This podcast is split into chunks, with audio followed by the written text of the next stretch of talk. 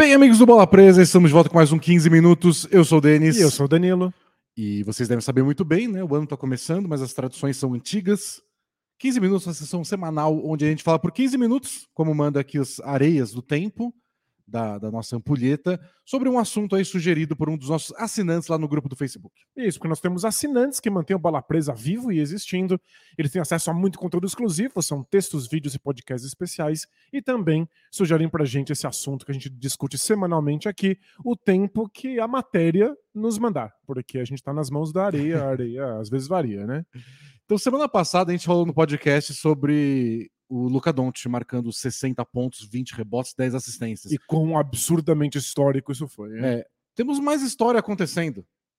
Donovan Mitchell marcou 71 pontos numa partida, o máximo desde que o Kobe marcou 81 contra o Toronto Raptors lá em 2006. Então a gente tem que falar sobre isso. A gente até poderia falar no podcast, mas aconteceu ontem, a gente já vai gravar hoje. Bora lá falar sobre a situação histórica que aconteceu numa rodada histórica, né? Porque ontem teve 54 pontos do Clay Thompson, que já foi tema do 15 minutos. Num jogo com duas prorrogações e tapinha de último segundo para o Warriors sair do jogo vitorioso. Tapinha de último segundo do Kevin Looney, que pegou 20 rebotes, teve 43 pontos do LeBron, 42 do Embiid contra o Pelicans, teve só 39 para o Doncic. Fracasso. É, tá, tá em decadência. Perdedor, decadência. Perdedor. Mas hoje é para falar de 71 pontos do Donovan Mitchell. E bora lá? Bora! Então, virar ampulheta, valendo. Eu acho que 71 pontos é uma marca muito impressionante e histórica, e a gente pode abordar isso por vários ângulos. Mas eu queria começar com o fato de que pareceu muito mais simples e sem esforço do que aquilo que você imagina na sua cabeça que seria um jogo de 31 pontos. É, quando o Kobe fez 81, ele foi o ataque do Lakers sozinho o jogo inteiro. Não foi o caso do Donovan Mitchell. O Donovan Mitchell estava funcionando como armador principal, ele estava carregando a bola para o ataque. É, o importante, o Darius Garland estava tá machucado, ele não jogou. Nem o Evan Mobley. Isso significou que o Donovan Mitchell passou a maior parte do primeiro tempo encontrando os companheiros. Ele fez cinco pontos no primeiro quarto, 11 pontos no segundo. Ele infiltrava e passava para fora, pro, pro Osman arremessar na, em postos de bola decisivas no quarto período, ele tentou pontes aéreas pro Jarrett Allen. Não foi um, um, desses jogos em que ele força o ataque e 71 pontos acabam sendo fruto de um ataque que depende exclusivamente de um jogador. É, mas acabou que precisou, né? Porque o começo do jogo ele foi mais distribuidor, foi mais armador pela própria ausência do, do Garland. Outra opção seria o Rick Rubio, que nem estreou ainda na temporada. A gente sabe que o Raulzinho tá lá, mas joga bem, bem pouco. Então o Garland, o, o Donovan Mitchell era o ataque, mas o ataque não estava também. Eles não estavam acertando todos os passes que ele dava. Não à toa, o Bulls chegou a abrir 21 pontos de vantagem. Aliás, vai lembrar, foi grandes atuações de ontem. O DeMar DeRozan fez 44 pontos. Nesse jogo, nesse jogo. Ele, se ele fizesse mais 20, ele não chegava, não, era o cestinha da partida. Não, surreal. Então foi um duelo bem absurdo entre os dois. É, pra, pra gente ter ideia, o, o Bulls abriu 21 pontos de vantagem, faltando dois minutos para acabar o segundo quarto. Nesse momento, Donovan Mitchell tinha oito pontos. Era só então... isso. Então, não foi um desses jogos em que o cara tá uma máquina de atacar e de pontuar e, portanto, chega em 71. Não foi o que aconteceu. Não, ele estava distribuindo o jogo e nem assim o Kevin estava acertando todos os arremessos. Não é que ele estava com 20 assistências no primeiro tempo também, não estava. E precisou botar a bola debaixo do braço e comandar sozinho essa reviravolta. Não digo virada, porque a virada só veio na prorrogação, né? O Kevin teve a chance até com o lance livre do Kevin Love de virar o jogo no finzinho do quarto período. Kevin Love errou o lance livre e aí ficou nessa de Bulls abre dois, abre três, o Cavs empata até o jogo, até o empate final no lance livre que o Donovan Mitchell errou de propósito, pegou ele mesmo o rebote e fez os dois pontos nos segundos finais. Foi só para avisar para o Luca Doncic que ele também consegue fazer. É, também, se você faz, eu faço. Incrível, a gente teve três desse no intervalo de uma semana. É, é, a gente já viu na história da NBA alguns, mas não tantos em sequência. Não, né? isso é absurdo. Embora esse não saiu ainda do relatório da NBA, que comenta os últimos dois minutos do jogo, apontando erros da arbitragem. A NBA faz esse, esse relatório e todas as rodadas. Em todos os jogos que são apertados, jogos com placares que, que estão ali bem próximos, a NBA libera esse relatório. Eu, eu chequei antes de começar a gravar, não, não, não saiu esse relatório ainda. O último que saiu é do dia 31 de dezembro. Então, mas quando sair, eles vão mostrar que não deveria ter valido. O Donovan Mitchell já tinha botado um pé dentro do garrafão quando a bola ainda estava no ar antes de bater no aro. Isso aí, isso é uma invasão.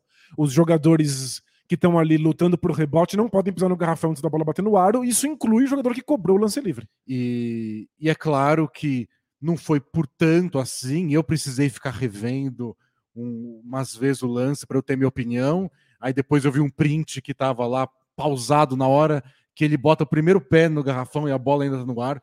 Não foi fácil, mas foi um erro de arbitragem que custou caro para o Bulls, que já tinha perdido no dia 31 com um arremesso de último segundo do DeRozan que não entrou e esse relatório disse que foi falta no DeRozan.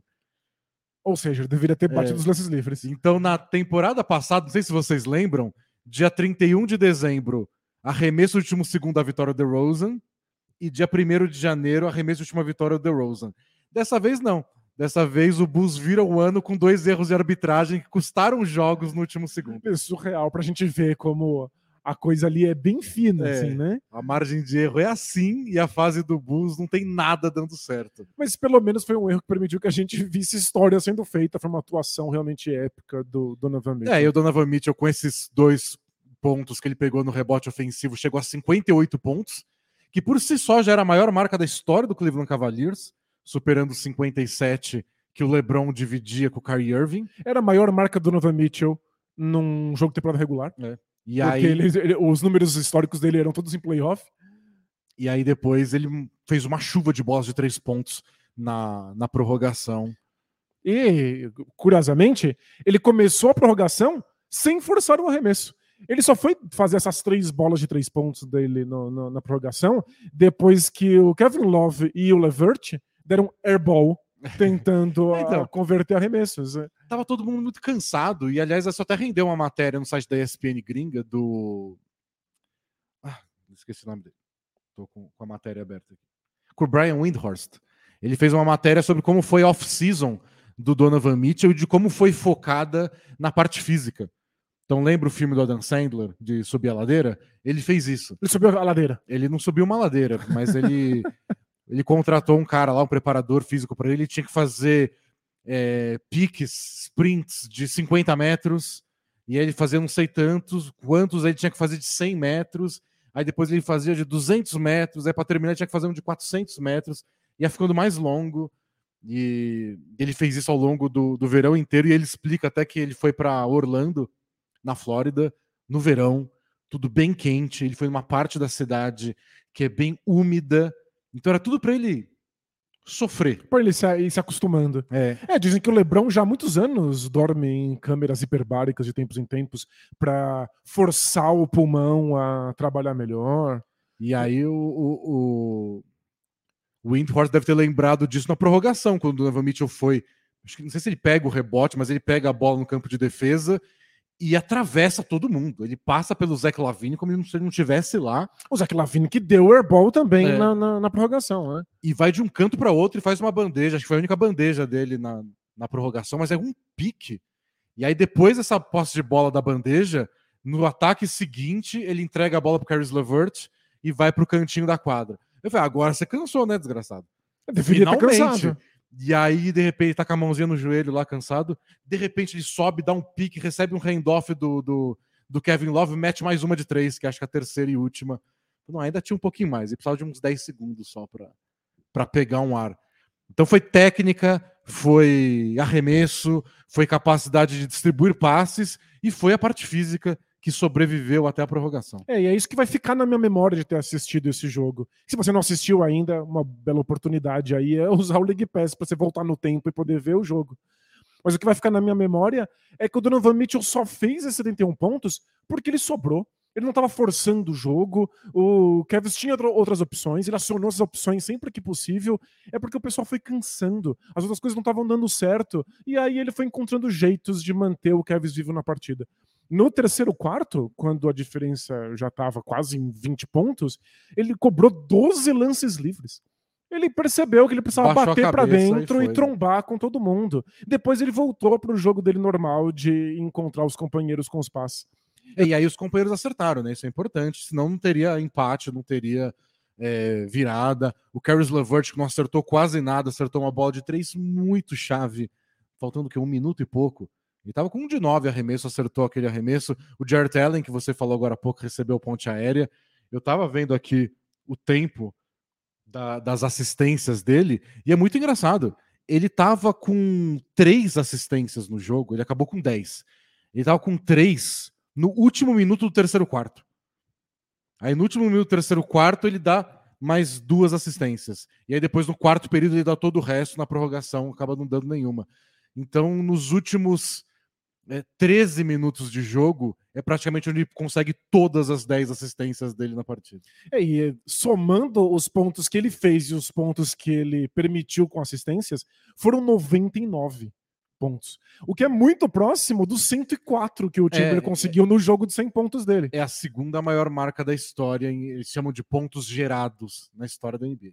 É, então. Segunda maior marca. E, e- É que foi incrível, foi tipo, uma, uma atuação completa. Ele não pontuou apenas, ele estava distribuindo a bola.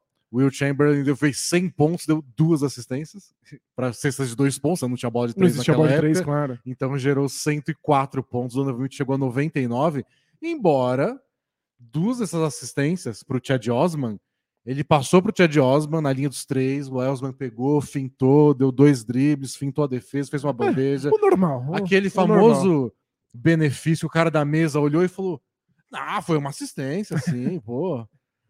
Mas de qualquer forma, oficialmente 10 assistências, oficialmente o Donovan Mitchell gerou 99 pontos Cavs. E o que, o que eu acho chocante é que se você vai ver o usage rate, que é a porcentagem de jogadas quando um jogador está em quadra que acabam pelas mãos dele, seja num arremesso, seja numa assistência, o Donovan Mitchell está em 14 lugar na NBA.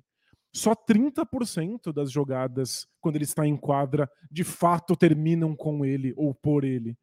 É um número muito baixo. O Embiid o Doncic de Antetokounmpo tem 37,5. É, mas é muito por conta do, do Garland, né? Então, ano passado foi a maior média desse usage rate da carreira do Donovan Mitchell no Utah Jazz. Então, e o Jazz foi bem, até dar errado, claro que a gente lembra bem, mas ele é capaz disso. Mas eu acho legal que ele não precisa mais fazer isso tanto, e quando precisou, fez 71 pontos. É, é surreal. Então, ele não é um desses jogadores que monopoliza completamente o ataque. Precisou ontem, em momentos específicos do jogo, e ele realmente estava sobrando demais na parte física. E é exatamente o que o Kevs precisava quando foi atrás dele. O ataque do Kevs sempre foi muito engessado, sempre teve dificuldades. É, não foi desengessado, mesmo com o Donovan Mitchell, mas quando precisou, ele encontrou um jeito de pontuar, nem que fosse ali na marra com lances livres. Eu abri aqui rapidinho enquanto você falava, e o usage rate dele no jogo de ontem sozinho foi de 43,4%. É, foi quase metade de todas as posses quando ele estava em quadra. Então ele tem a média aí de 30, né? Mais ou 30. menos na, na temporada. Ontem foi para 43, que aí já é um número mais de acordo com esses outros jogadores que você citou. Então, quando precisou, ele fez e fez muito bem. Mas pensando que o Cavs quer brigar por coisa grande, o Donovan Mitchell diz isso, que eles estão brigando por para chegar longe na Conferência Leste, para brigar por título. As duas coisas valem. É legal que ele não precisa fazer e é importante que quando precisa ele faz. A atuação assim no playoff, nos playoffs ele tinha também. né? Ele já A gente tinha, é. duvidava que ele era capaz disso tudo. É só que 71, né? É muita coisa. É muito ponto. O último jogo de 70 pontos que a NBA viu foi aquele do Devin Booker contra o Boston Celtics alguns anos atrás. E foi um jogo que deu até alguma polêmica, porque o Celtics ganhou aquele jogo do Phoenix Suns, que na época era um time bem fraco ainda, com alguma tranquilidade. Então, os jogadores do Suns foram só tipo, ah, vai, bola no Donovan Mitchell, no, no- desculpa, no, no Devin Booker. E ele foi pontuando, pontuando, mas o jogo nunca foi próximo e depois teve jogador do Celtics tirando sarro, do tipo, vocês estão comemorando derrota, que vergonha. E- E é por isso que esses jogos de 70, 80 pontos, como o do Kobe, quando você cristaliza aí na memória, é uma coisa bem diferente do que foi esse jogo do Donovan Mitchell. São jogos em que o time quer que aquele jogador pontue a todo custo. É que, é que me lembrou mais o do Kobe, porque assim como o do Kobe, o time ficou muito atrás no placar e precisou de uma virada. É, o Lakers precisou de cada um dos 81 pontos Isso. do Kobe. Acho que a única diferença é que o Lakers ganhou tempo normal, né? Então foram 70, 81 pontos para o Kobe. No, não precisou da Sem prorrogação. prorrogação. É, sem prorrogação, o Donovan Mitchell fez 58.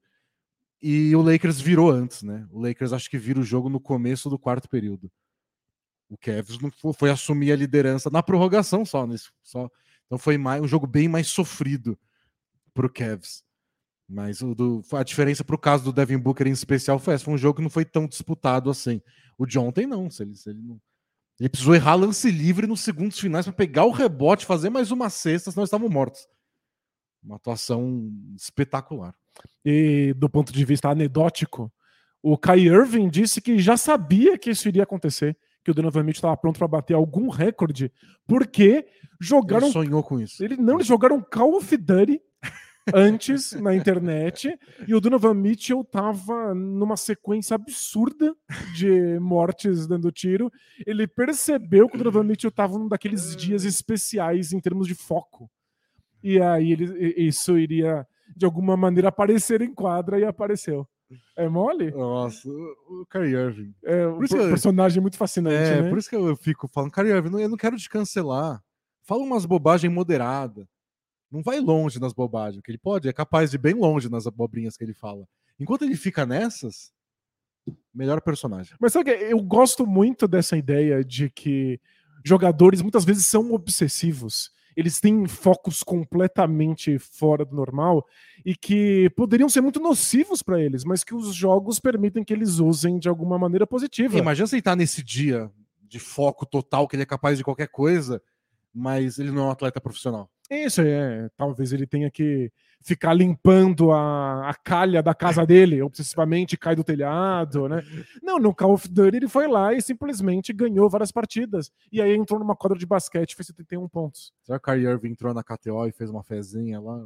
Mais de não sei quantos pontos, porque ele viu que o eles não podem apostar, eles não deveriam apostar. Você, amigo ouvinte, pode se dar esse luxo. Os jogadores não é. podem. Mas é legal que o Donovan Mitchell é um desses jogadores que tem esse tipo de foco. Ele é um desses jogadores que esquenta. É, as atuações deles, dele épica nos playoffs são essas em que ele faz sequências consecutivas de pontos. E é por isso que é tão legal ver um jogador que fez 5 pontos no primeiro quarto, 11 pontos no segundo e de repente 24 pontos no terceiro, colocando a bola embaixo do braço. Depois 18 no quarto período. Os 13 na micro prorrogação, que são só 5 minutos. É. Foram sequências inesquecíveis de pontos, mesmo que o começo tenha sido bem diminuto. E não sei se já surgiu esses comentários na internet, acabou de dar uns 15 minutos aqui. Porque eu lembro que na época do Kobe tinha muita gente falando: é, mas também foi contra o Raptors, né? Que na época era um time bem mais ou menos. E a defesa do Bulls a gente sabe que não é tudo isso. Mas é sempre bom lembrar. 71 pontos. Tem gente enfrentando o Bulls todo dia. É claro que ninguém faz isso. Né? Tem gente enfrentando defesas piores que a do Bulls todo dia e a gente não vê atuações assim. Então é claro que é mais provável que aconteçam 71 pontos contra uma defesa de, de média para ruim do que contra a melhor defesa mas não é fácil por causa disso, muito menos histórico por causa disso. Perfeito. E é muito louvável, a história sendo feita, com as assistências fica mais impressionante quando a gente chega nos 99 pontos gerados, uh, somando os pontos e assistências, porque a maioria das assistências foram para bolas de três pontos, né?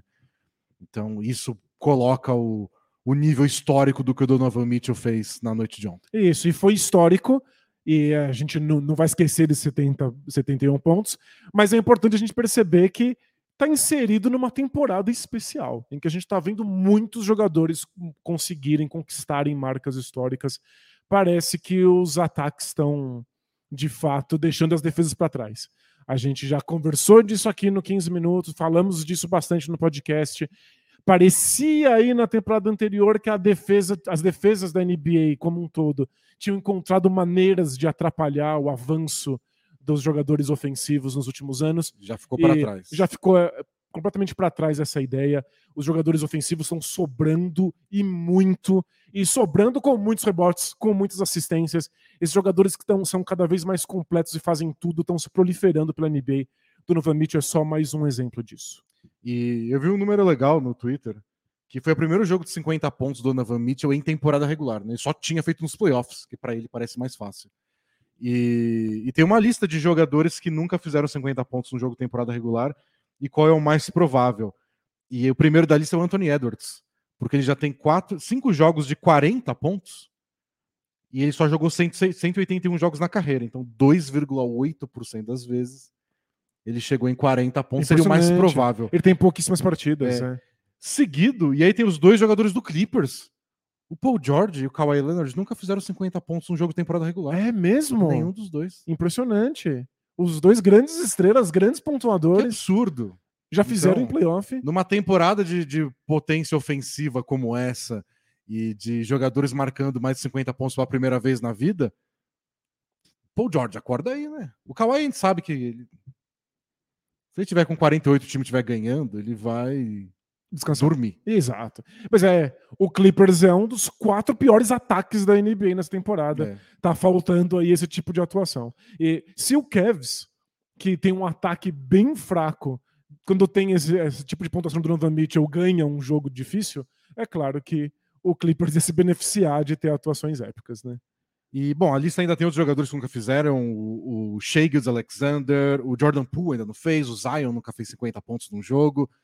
Quando eles fizerem 50, 60, a gente fala aqui. Isso. Quer é. dizer, agora que um cara marcou 71, não vai ser 50 que vai render um 15 minutos. Precisa mais 60 para cima. A gente tá ficando mal acostumado. Mas que bom que a gente tá ficando mal é. acostumado nessa temporada. Acho que a gente precisava de uma temporada de alto nível como essa, hein? E é isso. Quinta-feira a gente tá de volta para falar de mais atuações históricas, mais de Times decepcionando, né? Tudo alegria. time sendo ruim. Tem time Quinta, sendo ruim. Quinta-feira a gente grava o podcast aqui no YouTube, ao vivo, a partir das 5 e meia da tarde. Isso, no 15 minutos a gente sempre fala sobre esses temas mais universais ou atuações históricas. Na, no podcast semanal a gente consegue analisar melhor os times e a campanha dos times, o momento que eles estão vivendo lá. Então a gente conta com vocês. Quinta-feira no YouTube, sexta-feira no Spotify, seu criador de podcast favorito. Até lá. Tchau! Tchau, tchau!